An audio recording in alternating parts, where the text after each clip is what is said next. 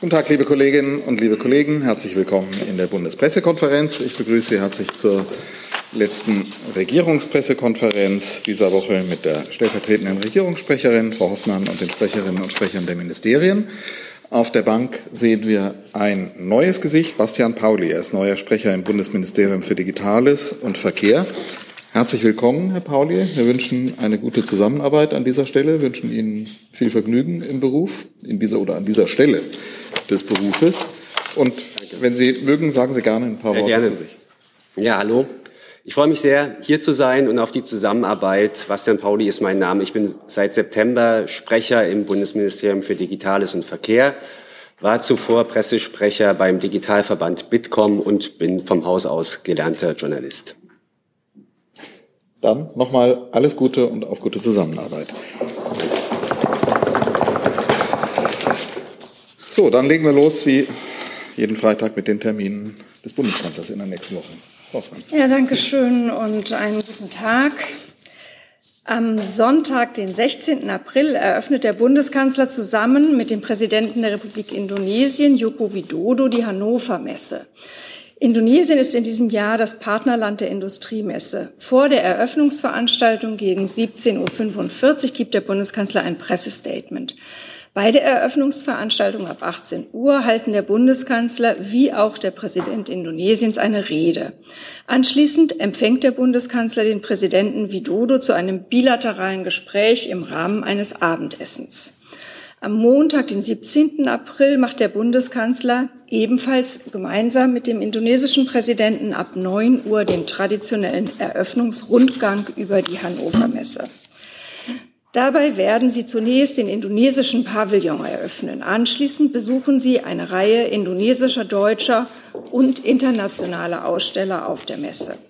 Gegen 10.50 Uhr geben der Bundeskanzler und Präsident Widodo ein kurzes Pressestatement zum Abschluss des Rundgangs. Im Anschluss eröffnen der Bundeskanzler und Präsident Widodo gemeinsam den deutsch-indonesischen Business Summit. Ein Gespräch des Bundeskanzlers mit Unternehmern zum Thema Energiewende bildet den Abschluss des diesjährigen Besuchs der Hannover Messe.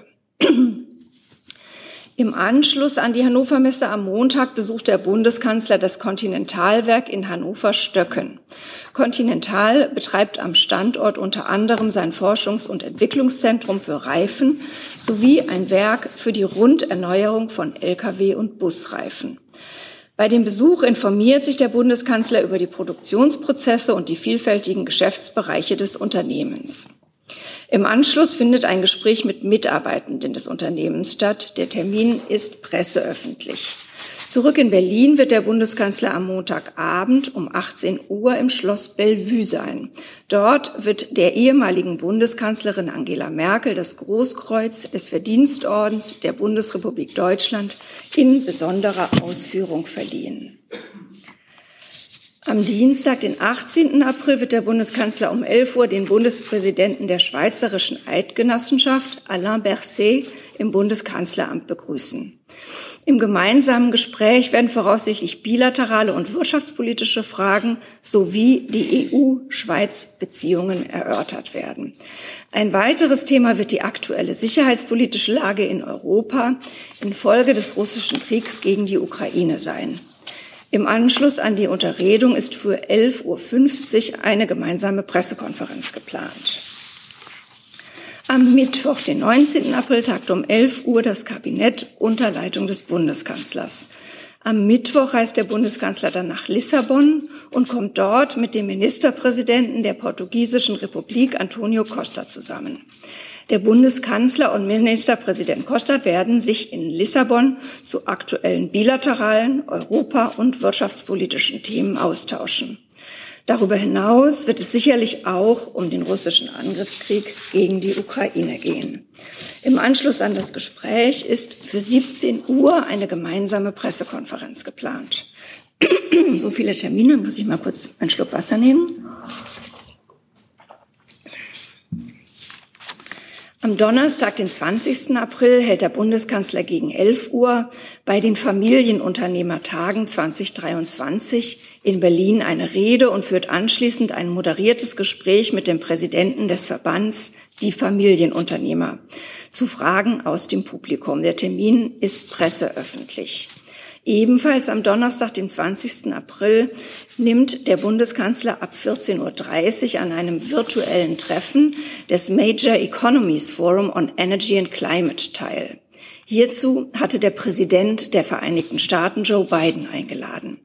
Die teilnehmenden Regierungen werden die Implementierung von Klimaschutzmaßnahmen und mögliche gemeinsame Initiativen auch in Vorbereitung auf die 28. Klimakonferenz in Dubai diskutieren. Das Eröffnungsstatement von Präsident Biden und damit der Bildschirm mit den Teilnehmerinnen ist presseöffentlich. Soweit von meiner Seite die Termine für die kommende Woche. Danke, Frau Pfann. Hier ist Tyler, hier kommt die Werbung. Für uns selbst. Kommerzfreier Journalismus seit 2013, nur möglich durch deine Unterstützung. Schau in die Infos wie. Dann frage ich ganz pauschal, ob es zu den Terminen Fragen gibt. Bitte, fangen wir an. Ich hätte eine Frage zu dem Termin mit dem Schweizer. Äh, was erwartet denn die Bundesregierung von der Schweiz in puncto Ukraine? Geht es auch bei dem Treffen eventuell über die äh, Munition für die ukrainischen Streitkräfte aus der Schweiz? Ja, wir greifen ja an dieser Stelle den Gesprächen äh, in, eigentlich nie vor. Ich will das auch an dieser Stelle nicht tun, aber Sie wissen ja, dass äh, die, äh, die Frage von Munitionslieferungen an die Ukraine, also von Munition, Schweizer Munition, äh, ein Thema ein bilaterales Thema zwischen der Bundesregierung und der Schweizer Regierung ist in der letzten Zeit auch immer gewesen ist.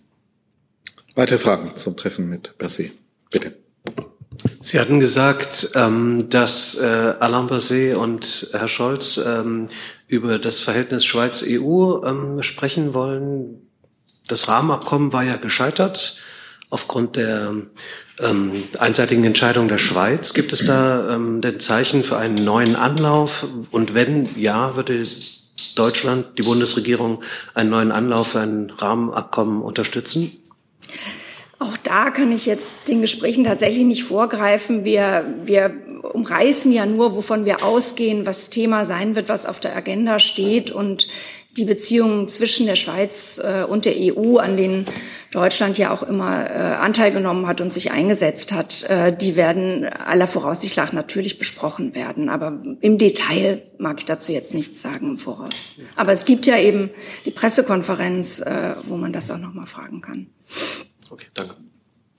Weitere Fragen zu den Terminen? Die sehe ich nicht. Dann freies Feld für andere Themen. Bitte, Herr Ja, ich hätte eine Frage zu der Praxis der Visavergabe des deutschen Konsulats an russische Staatsbürger. Äh, es mehren sich Fälle, dass äh, die Anträge abgelehnt werden mit dem Hinweis, dass die Russen in dem wehrfähigen Alter sind und deswegen es einen Verdacht gibt, dass sie bei einer Einreise nach Deutschland oder nach in ein anderes EU-Land nicht wieder zurückfahren. Mich würde interessieren, ob diese Praxis mit dem Auswärtigen Amt abgestimmt ist und was das Bundesinnenministerium dazu zu sagen hat. Danke. Bitte. Ich kann gerne anfangen und dann äh, ans, an die Kollegin von BMI ähm, abgeben. Herr Jolkwa, ähm, also vielleicht ordne ich zunächst noch mal grundsätzlich ein. Sie wissen, dass es ein Visa-Erleichterungsabkommen äh, gab, das die EU-Kommission im vergangenen Jahr ausgesetzt hat. Ein Visa-Erleichterungsabkommen zwischen der EU und Russland. Dieses Abkommen wurde, wie gesagt, ausgesetzt und die EU-Kommission hat in der Folge Leitlinien herausgegeben, die ähm, für alle Schengen-Staaten ähm, erläutern, wie, wie ähm, mit Visa-Anträgen auf ein Schengen-Visum umgegangen werden muss. Diese Leitlinien, die die EU-Kommission herausgegeben hat, die wenden natürlich all unsere Auslandsvertretungen konsequent an. Das betrifft äh, insbesondere natürlich die Botschaft, unsere Botschaft äh, in Moskau.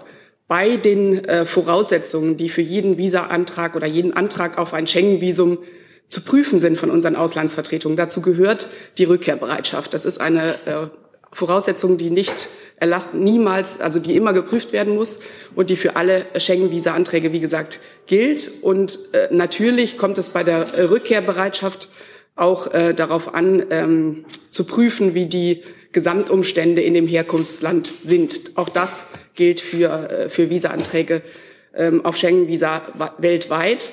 Es ist so, dass unsere äh, Kolleginnen und Kollegen jeden einzelnen Visumsantrag natürlich entsprechend der geltenden Rechtslage prüfen. Das betrifft unter anderem die Leitlinien, die ich gerade erwähnt habe.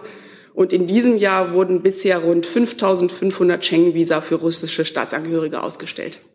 Wie gesagt, das betrifft alles die Schengen-Visa. Sie wissen, dass die für einen begrenzten Zeitraum äh, gelten von 90 Tagen. Wenn es um einen dauerhafteren Aufenthalt äh, geht, dann äh, gibt es andere Visa, die dafür einschlägig sind oder die Frage äh, nach Asyl, auf die sicher die Kollegen genauer eingehen können. Dann bitte. Genau, danke. Ich kann mich dem nur anschließen, was die Kollegin gerade ausgeführt hat. Ähm, und zu den Asylantragstellungen in Deutschland noch mal genauer ausführen. Es ist so, dass Deserteure, die sich nicht an dem russischen Angriffskrieg beteiligen wollen, in Deutschland Asyl beantragen können. Sie dürften auch regelmäßig internationalen Schutz erhalten. Und wie wir ja bereits auch schon mehrfach ausgeführt haben, hat das BAMF seine Entscheidungspraxis hierzu nach Kriegsbeginn angepasst. Gleichwohl bleibt die Erteilung von Asyl in jedem Fall eine Einzelfallentscheidung. Und im Rahmen dieser Einzelfallentscheidung findet auch eine Sicherheitsüberprüfung statt, sowie eine Prüfung des Vorliegens von Ausschlusstatbeständen. Das könnte beispielsweise die Beteiligung an Kriegsverbrechen sein. Ähm, diejenigen, die in die Armee eingezogen werden sollen und den Kriegsdienst verweigern, können ebenfalls Asyl beantragen hier in Deutschland. Bitte. Ja, mich würde schon interessieren, wie Sie das machen können, wenn Sie kein Visum bekommen für Deutschland. Ich zitiere aus dem Brief des, des, äh, der Konsularabteilung. Zweifel an Ihrer Rückkehrbereitschaft in Ihr Heimatland ergeben sich auch daraus, dass Sie als russischer Staatsangehöriger im wehrpflichtigen Alter zu dem Personenkreis gehören, die der in Russland potenziell von der Teilmobilisierung für die russischen Streitkräfte betroffen ist. Das heißt, also alle jungen Russen äh, im wehrfähigen Alter bekommen jetzt kein Visum äh, nach, nach, äh, nach Deutschland, um mal äh, ihre Verwandten zum Beispiel zu besuchen oder also aus irgendeinem anderen Grund? Vielleicht noch mal ganz, ganz deutlich, Herr Jörg, war, es, man kann hier in diesem Fall nicht alles über einen Kamm scheren. Wie gesagt, es geht erstens um unterschiedliche Kategorien von Visa. Äh, Sie hatten nach den Schengen-Visa gefragt. Das sind gerade nicht Visa für einen dauerhaften Aufenthalt in Deutschland. Ähm, der Fall, über den Sie gerade sprechen, der deutet eher darauf hin, dass der Antragsteller möglicherweise oder die Antragstellerin einen dauerhaften Aufenthalt in Deutschland sucht. Dafür gelten andere Visaregelungen. Und wie die Kollegin des BMI gerade ausgeführt hat, haben wir ja gerade als Bundesregierung gemeinsam BMI und Auswärtiges Amt ein beschleunigtes Aufnahmeverfahren schon im vergangenen Jahr geschaffen für äh, solche Personen, die eben aufgrund ihres Einsatzes für den Krieg, äh, gegen den Krieg, äh, für Demokratie und Menschenrechte oder wegen regimekritischer Tätigkeit besonders gefährdet sind. Also das ist wiederum ein anderes Verfahren und da gilt es ganz genau zu unterscheiden. Sie können sich aber sicher sein, dass in jedem Einzelfall unsere Kolleginnen und Kollegen, die an der ähm, Botschaft äh, und auch in unseren anderen Auslandsvertretungen mit solchen Fällen betraut sind, in jedem Einzelfall das ganz genau prüfen und auch prüfen müssen, weil das eben die rechtlichen äh, Voraussetzungen sind. Bitte. Kurze Nachfrage äh, ans BMI. Gibt es da Anlässe aus der Vergangenheit, äh, Vergangenheit oder aus den vergangenen Monaten, äh, dass diese Visavergabe, touristische Visavergabe tatsächlich zu Nicht-Rückkehr geführt hat oder irgendwie auffälligen Zahlen geführt hat? Also dazu ist mir nichts bekannt.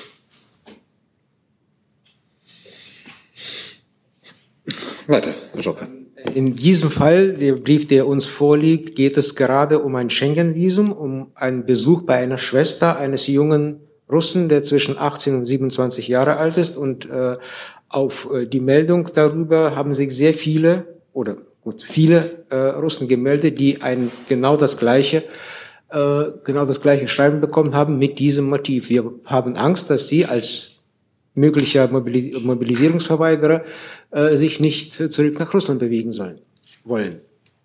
Herr Jörg, da muss ich Sie um Verständnis bitten, dass ich an dieser Stelle oder von dieser Position aus hier nicht auf einen Einzelfall, von dem ich die Details nicht kenne, eingehen kann. Sie können uns gerne die, äh, die Informationen und den Fall ähm, schicken, um den es ganz konkret geht, und ich gehe dem gerne nach und nehme das nochmal bilateral mit Ihnen auf, wenn Sie möchten. Was die grundsätzlichen Voraussetzungen und Regelungen angeht, haben wir das jetzt gerade ähm, erschöpfend dargestellt.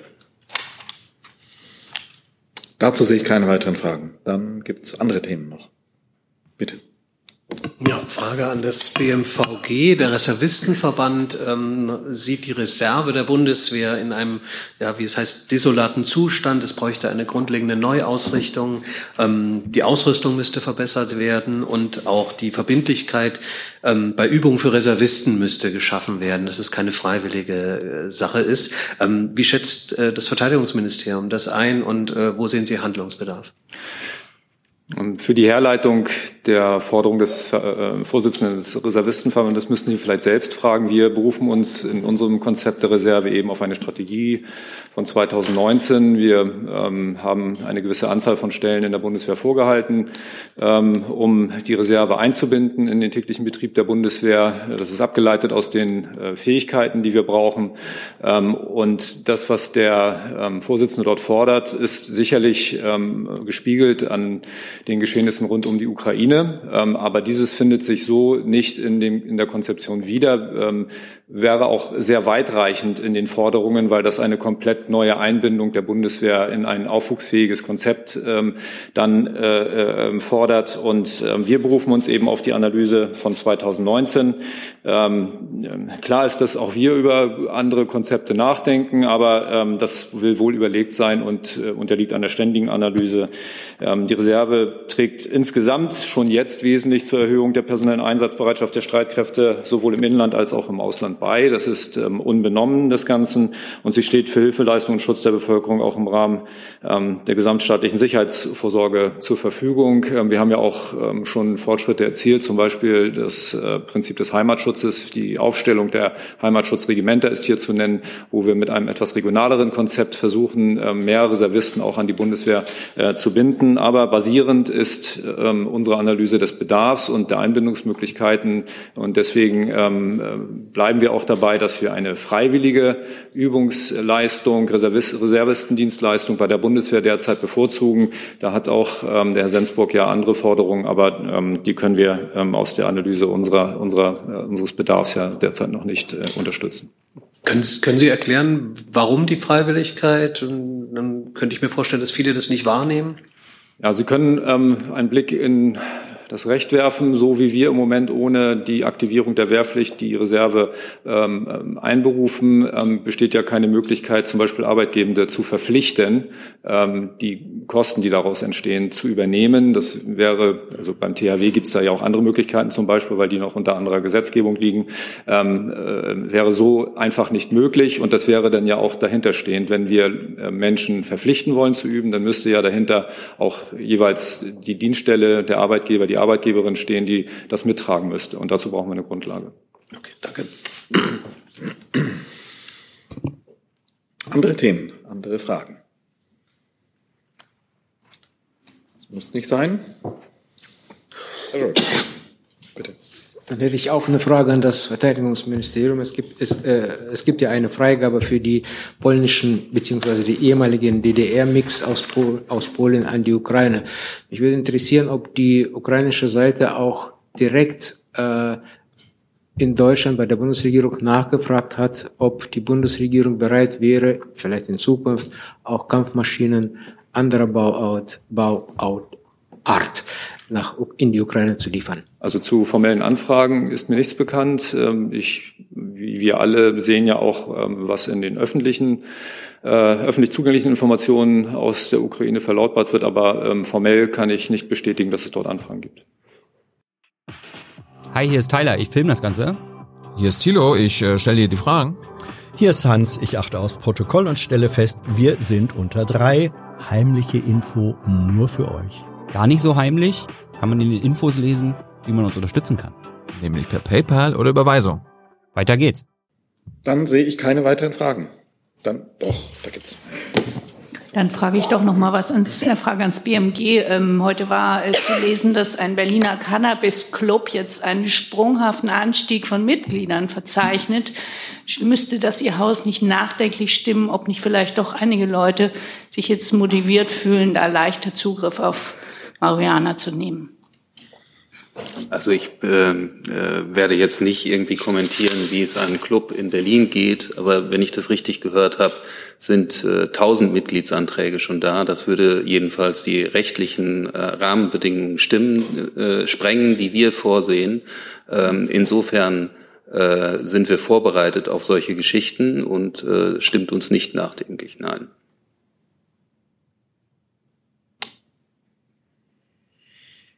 So,